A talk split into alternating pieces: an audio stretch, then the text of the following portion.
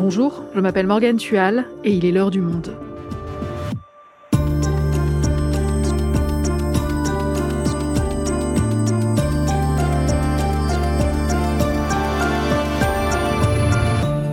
Aujourd'hui, les funérailles de la reine Elisabeth II sont célébrées ce lundi 19 septembre. Depuis sa mort, le Royaume-Uni est comme à l'arrêt. Agenda politique chamboulé, événements sportifs et culturels suspendus, tout comme le tournage de la série The Crown qui a été interrompu quelques jours. Cette série met en scène depuis quatre saisons la vie d'Elisabeth II et de la famille royale britannique en général. Un énorme succès sur Netflix, malgré ses petits arrangements avec la réalité, et le trouble que sa diffusion provoque à mesure que le récit se rapproche de notre époque. Alors quelle est la portée de cette série? Quelle image donne-t-elle de la monarchie britannique? Audrey Fournier, journaliste spécialisée sur les séries au monde, et Geoffrey Ricôme, co-auteur du livre The Crown, le vrai du faux, reviennent avec nous sur ce phénomène culturel qui raconte, à sa façon, la vie d'Elisabeth II. The Crown, un certain regard sur la monarchie britannique, un épisode de Jean-Guillaume Santi et Cyrielle Bedu. Réalisation Amandine Robillard.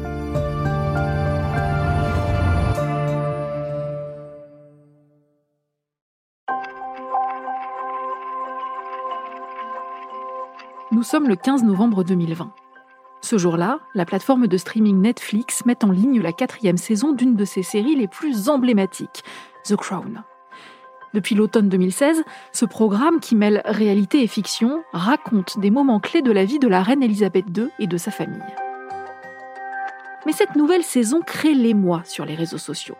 Il faut dire que cette fois, l'intrigue met en scène la princesse Diana, son entrée dans la famille royale et plus particulièrement sa relation tumultueuse avec le prince Charles, devenu aujourd'hui le roi Charles III. Si vous n'étiez pas uniquement préoccupé par votre petite personne, vous sauriez que ce genre d'exhibition me fait horreur. Tout ce que je fais semble vous faire horreur. De plus en plus, oui. Je ne pensais pas que ça arriverait un jour, mais vous avez réussi. Réussi quoi? Je commence à vous détester Eh ben, véritablement. vous en avez mis du temps. Ça fait longtemps que nous en sommes là tous les deux. Dans cette saison, il est dépeint comme un homme jaloux, colérique et assez méprisant vis-à-vis de celle qui avait conquis le cœur du monde entier et dont la mort, en 1997, reste un souvenir douloureux. La diffusion de cette saison a ravivé l'émotion et donné une image du prince Charles critiquable et critiqué. Depuis la mort de la reine Elisabeth, le prince est désormais roi, la série, elle, se poursuit et s'apprête à mettre en scène d'autres moments difficiles et délicats de son histoire.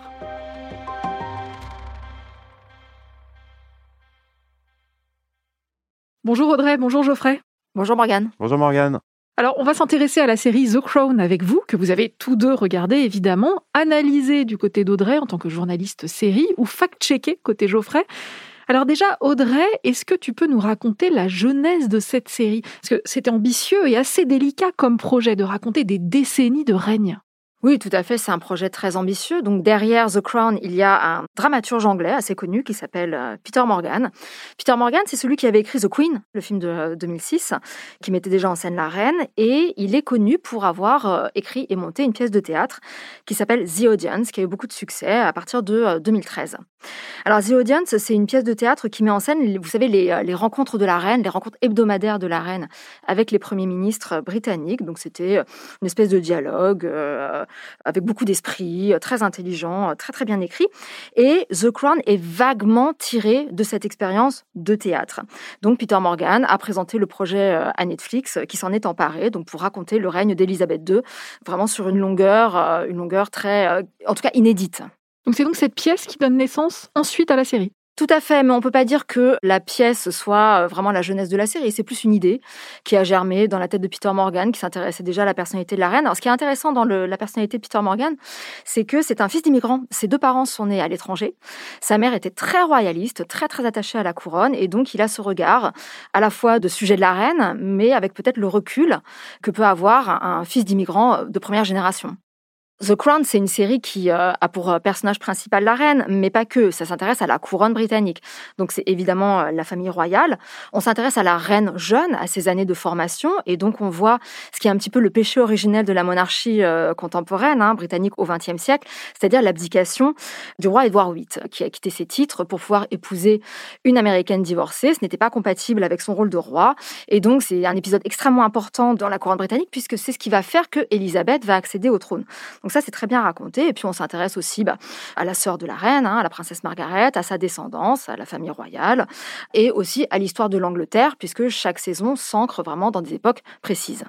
Et concrètement, en termes d'ambition, raconter la vie de la reine, ça implique quoi? Ça implique beaucoup d'argent hein, déjà. La série a commencé à être diffusée en 2016. C'était euh, un des premiers très gros budgets de Netflix. C'est la première production britannique, il me semble. Alors c'est très compliqué d'avoir des chiffres clairs et puis surtout ce sont des ordres de grandeur qui ne disent pas grand-chose. Mais on est au-delà des 100 millions de budget pour la première saison, ce qui est assez colossal. Hein. À titre de comparaison, en France, une série à gros budget comme Le Bureau des légendes, c'est 1 euh, million d'euros par épisode, 2 millions d'euros par épisode maximum. Donc c'est vraiment beaucoup moins. Ça s'explique par les décors, hein, la nécessité de reproduire des décors, parce qu'évidemment, l'équipe n'a pas autorisation à filmer dans Buckingham. Donc les décors, des figurants, énormément de costumes, une garde-robe qui s'étale sur plusieurs décennies. Hein. La série, elle commence dans les années 50. Il y a même des passages qui se passent pendant la guerre. Ensuite, on va jusqu'aux années 80. Et puis aussi euh, l'équipe d'historiens qui travaillent sur le sujet, euh, une équipe de production énorme, de montage, etc. Enfin, c'est une énorme machine euh, Netflix. Et la première saison de la série a donc été diffusée en novembre 2016. Est-ce que le succès a été immédiat? Oui, très rapidement, euh, la série a trouvé son public. C'est surtout une série qui s'exporte extrêmement bien à l'international. Hein. Elle commence au moment où l'empire colonial britannique se transforme en Commonwealth. Donc il y a pas mal de pays dans le monde qui peuvent se sentir concernés. Et puis, bah, Peter Morgan, c'est quand même un showrunner qui sait ce qu'il fait. Hein. C'est une série très romanesque, extrêmement bien écrite. C'est une série qui a tout de suite fonctionné euh, auprès du public et puis auprès des critiques aussi. Et puis elle a atteint des records d'audience pour ces dernières saisons, non? Oui, tout à fait. Alors, ce qui est intéressant, c'est de voir qu'au fur et à mesure que la série avance dans le temps, bien évidemment, elle rattrape un public de plus en plus nombreux. Hein. C'est normal. Les années 50, 60 sont des choses un petit peu éloignées pour le public de Netflix actuel, mais au fur et à mesure qu'on commence à parler du prince Charles, de la princesse Diana, etc., il y a de plus en plus de gens qui reconnaissent des choses qu'ils ont euh, vécues. Donc, forcément, la série accroche un public de plus en plus nombreux et la série marche de mieux en mieux. Et par exemple, dans la saison 4, qui met en scène euh, toute la relation entre le prince Charles et euh, Lady Di, on voit la scène de l'interview des fiançailles, très célèbre, un moment de télévision très célèbre, qui est reproduit, euh, pas à l'identique, mais en tout cas qui est dans la série. Que pouvez-vous nous dire à propos du mariage? Nous n'en sommes pas là. Mais pour l'instant, nous, nous sommes enchantés, vraiment. Mm. J'ai l'impression que vous avez apporté de la joie et un bonheur durable à cette nation. Et si je peux me permettre, vous avez l'air tous les deux très amoureux. Ah, oui, évidemment.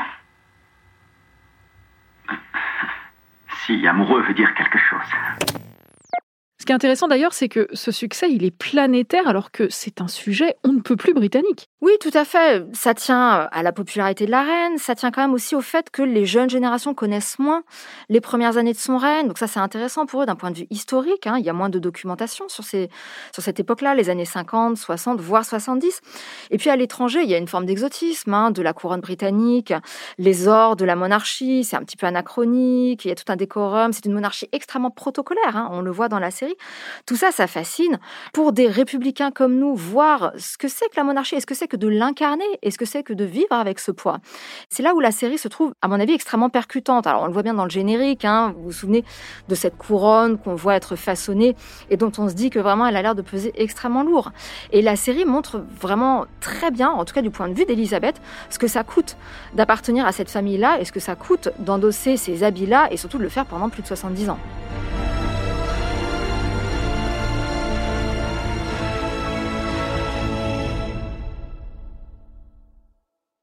Donc la série plaît beaucoup au public, elle plaît beaucoup à la critique, elle a obtenu une vingtaine de récompenses depuis ses débuts.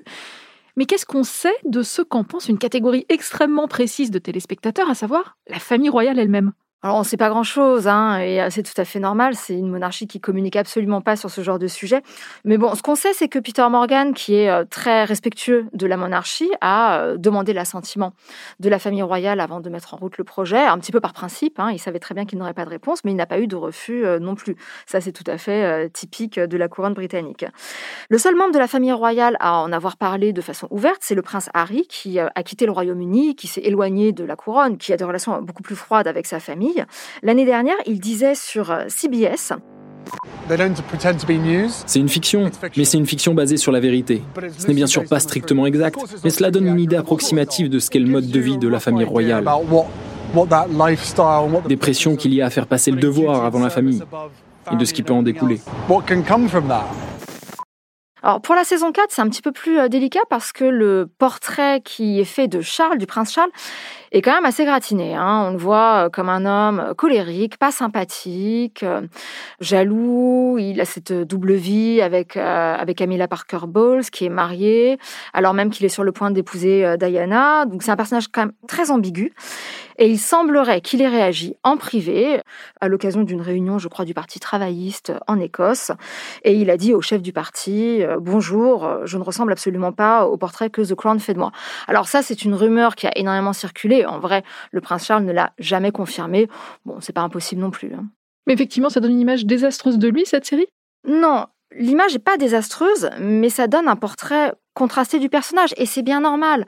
The Crown, c'est pas un documentaire qui est au service de la couronne ou qui est contre la couronne et surtout, c'est une série qui a besoin de dramaturgie. Donc il y a les faits, c'est-à-dire que Peter Morgan travaille avec une équipe d'historiens qui s'assure que la chronologie des faits, que la véracité des événements soit respectée et qui fournit en quelque sorte le canevas historique sur lequel va s'écrire la série. Et puis après, il y a les scénaristes proprement dit qui vont venir ben, en fait raconter tout ce qu'on ne sait pas. À aucun moment The Crown n'a dit voilà ce qui s'est passé derrière les portes fermées, voilà ce qu'on vous cache. Pas du tout, c'est absolument pas ça l'objet de la série. L'objet de la série, c'est comme le dit Peter Morgan, c'est d'imaginer les scènes les relations, les disputes, les sentiments, pour en faire une série de fiction qui captive euh, un auditoire. Ce qui est bien avec la famille royale et les premiers ministres, c'est qu'on connaît leur emploi du temps au jour le jour. Il n'y a aucun mystère là-dessus. Donc on peut dire que le personnage était bien ici ou là, mais mon rôle, c'est de relier les points, et c'est là que je dois me servir de mon imagination. Mais après, je me dis aussi que dès que ce sera à l'écran, si on a bien fait notre travail dans tous les autres domaines, les gens vont croire que c'est la vérité. Alors qu'il y a de l'invention, et je pense que les gens le savent. Même si trop souvent, je suis choqué quand on me dit ⁇ Oh mon Dieu, il a fait ça !⁇ Mais non, j'ai dû l'imaginer. The Crown contribue énormément à humaniser ces personnages et surtout à les inscrire dans une histoire de l'Angleterre. On ne sait pas vraiment quel sera l'impact de The Crown pour l'instant sur la mémoire collective. Et on en a discuté avec l'historienne Marjolaine Boutet. Elle est professeure de civilisation américaine à l'université Sorbonne Paris-Nord et spécialiste des séries télévisées historiques. Je pense que cette série a aidé la famille royale à entrer dans le 21e siècle. C'est-à-dire que ça les a rendus aussi finalement euh, faillibles, accessibles. On les trouve un peu plus humains et un peu moins extraordinaires probablement. Et c'est pas un moindre défi parce que Elisabeth II, c'est le personnage le plus lisse de la Terre. Elle est parfaite dans son rôle de reine. Et la perfection, ça fait pas du drame. Et ça crée pas de l'attachement. Pour créer de l'attachement dans une série aujourd'hui au 21e siècle, il faut qu'un personnage ait des failles et des défauts. Et il faut aussi qu'on puisse, peut-être pas forcément s'identifier, mais en tout cas, se trouver des points communs ou des différences avec la reine d'Angleterre. Donc, comment est-ce que Peter Morgan a fait dès la première saison pour qu'on s'attache à Elisabeth II ben, Il a utilisé un procédé vieux comme Hollywood ou presque. Il nous l'a montré enfant. Il a commencé tous les épisodes de la saison 1 commencent avec des flashbacks de la petite Lilibet. Et là, la petite Lilibet, elle est pas reine d'Angleterre. Et tout le monde a été enfant. Et à partir de là, bah, l'identification, elle fonctionne. Et on la voit non plus comme uniquement la reine d'Angleterre, mais comme une femme de chair et de sang, et puis donc une mère, une épouse, et dans la saison 1, son rôle d'épouse est, est vraiment euh, mis à mal par ses nouvelles responsabilités politiques. Et là encore, c'est des choses que tout le monde peut comprendre. La rivalité avec la sœur, les tensions avec le mari, euh, les joies et les déceptions euh, avec les enfants. Donc euh, voilà, c'est ces éléments-là qui nous permettent d'entrer dans la reconstitution historique plus grandiose des événements, du couronnement, des relations avec les premiers ministres. Et là aussi, la série peut inventer tout ce qu'on ne sait pas, c'est-à-dire lui inventer des opinions politiques. Et ce rapport à la réalité, les inexactitudes de la série, c'est ce que toi, Geoffrey, tu as décidé de traquer avec deux journalistes du Monde, Corentin Lamy et Pierre Trouvé, dans un livre qui s'appelle The Crown, le vrai du faux. Alors l'idée, évidemment, ce n'est pas de critiquer la série pour ses inexactitudes, ce n'est pas un documentaire, évidemment, ça ne prétend pas être 100% exact, mais c'est vrai que quand on regarde une série historique comme ça, bah, on se demande ce qui est vrai, ce qui est faux, ce qu'on a appris ou pas, ce qu'il faut retenir ou pas. Bon, déjà, globalement, on est sur une série qui est quand même plutôt réaliste, non? Alors tout à fait. La, série est réaliste vraiment dans les faits. Ils vont pas inventer des grands événements, des grands faits. Tout ça, c'est vérifiable facilement et donc la série respecte totalement ces éléments. Où la série se permet de sortir du documentaire, c'est vraiment dans le détail. Et on a un exemple, par exemple, euh, dans un épisode qui est un des plus connus de la saison 3, qui s'appelle Margaretologie, où en fait la Grande-Bretagne est vraiment en difficulté. On est en 65, les, comptes sont à découvert de 800 millions de livres sterling. Donc euh, le Royaume doit demander un prêt au FMI. Sauf que pour avoir l'accord du FMI, il faut avoir l'accord du président Johnson, le président des États-Unis de l'époque. Et euh, lui est pas très content à l'époque parce que la position sur le Vietnam de l'Angleterre est pas conforme à ce que l'Amérique voudrait. Donc qu'est-ce que fait Elizabeth dans la série, elle demande à sa sœur Margaret d'aller aux États-Unis et de convaincre le président Johnson de donner son accord pour le prêt. Nous avons reçu une invitation de la Maison Blanche. Vous êtes invité à Washington pour un dîner avec le président et la première dame, et nous aimerions que vous y alliez. Quand? C'est mercredi. Ah, je ne peux pas. Et pour quelle raison? Je serai à New York. Pour le lancement du livre de Tony. Peut-être dois-je être plus claire. L'enjeu de cette invitation est loin d'être anodin, et tout le monde souhaite, avec insistance, que vous l'acceptiez. Et donc dans la série, on voit Margaret qui fait la fête euh, avec le président, qui font même un concours de poèmes grivois. Il y a même un bisou à la fin, mais un bisou très chaste hein, entre Margaret et le président Johnson. Et à la fin, Johnson dit OK, je donne mon accord. Et tout ça n'a jamais existé. Alors déjà, la fête a été beaucoup plus studieuse. Le plus gros élément, c'était quelques petits pas de foxtrot. Donc euh, on est loin des poèmes grivois. Sauf que l'accord avec le FMI, il a été conclu deux mois plus tôt. Donc en fait, elle est juste allée voir le président Johnson parce que c'était dans les considérations d'aller voir en fait un président d'un autre pays, notamment les États-Unis. Mais ça n'a rien à voir avec ce prêt du FMI.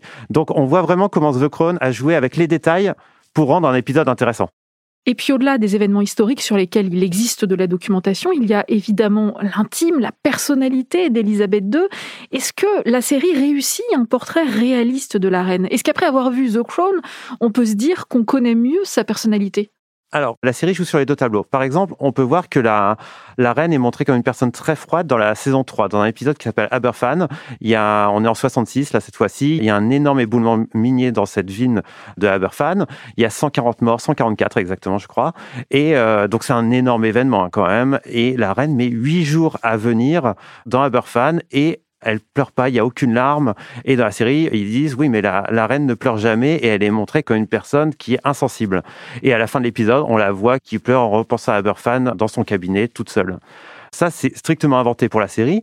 Ça la montre comme une personne insensible publiquement. Alors qu'en vrai, elle a vraiment pleuré. Si on regarde les euh, reportages d'époque et même un article du Monde, il disait, ben, la reine, elle a sorti son mouchoir, elle a bien pleuré. On a vu des larmes lorsqu'elle était là-bas. Et en fait, la série a inventé juste cet événement-là pour amplifier l'histoire. Alors d'un autre côté, je dis qu'il la rend plus insensible dans cet épisode, mais si on prend un épisode de la saison 4 où il y a quelqu'un qui arrive à rentrer dans Buckingham la nuit et d'aller en fait dans la chambre de la reine, là, il raconte que la reine a écouté cette personne au lieu de s'enfuir, elle a écouté cette personne pendant 10 minutes parce que cette personne représente dans la série la voix du peuple et elle était à l'écoute de la voix du peuple. Alors qu'en vrai, la reine s'est tout de suite échappée, la personne a été euh, attrapée par les majordomes et arrêtée. Est-ce qu'avec tout ça, il a été question pour la production, pour Netflix, de clarifier un peu le statut de cette série? Non, jamais. L'ancien ministre de la Culture, Oliver Dodon, il avait demandé que Netflix rajoute un carton qui avertit que la série n'était pas un documentaire mais une œuvre de fiction, ce que Netflix n'a jamais fait. Et la prochaine saison, la saison 5, est donc prévue pour novembre. Oui, tout à fait. Euh, au mois de novembre, euh, donc une saison 5 qui est déjà tournée, hein, qui est déjà dans les tuyaux. L'équipe est en train de tourner la saison 6, hein, qui sera la dernière. Alors, on n'en sait pas grand-chose, mais apparemment, il n'a jamais été question que The Crown aille jusqu'au terme de la vie d'Elisabeth II. Donc, il n'est pas du tout sûr qu'on la voit mourir.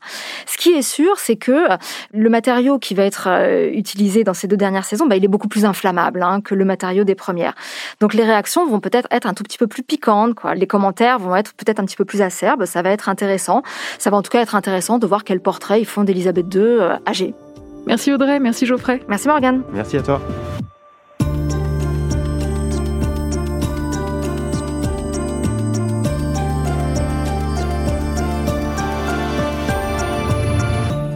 Audrey, on retrouve tes articles dans la rubrique série. Il faut pour cela s'abonner à notre site, lemonde.fr. Et Geoffrey, pour retrouver le fact-check complet de The Crown, il faut se rendre en librairie pour se procurer ton livre The Crown, le vrai du faux, chez Grund. C'est la fin de l'heure du monde, le podcast quotidien d'actualité proposé par le journal Le Monde et Spotify. Pour ne rater aucun épisode, vous pouvez vous abonner gratuitement au podcast sur Spotify ou nous retrouver chaque jour sur le site et l'application lemonde.fr. Si vous avez des remarques, des suggestions ou des critiques, n'hésitez pas à nous envoyer un email à l'heure du monde L'heure du monde est publiée tous les matins du lundi au vendredi. On se retrouve donc très vite. À bientôt!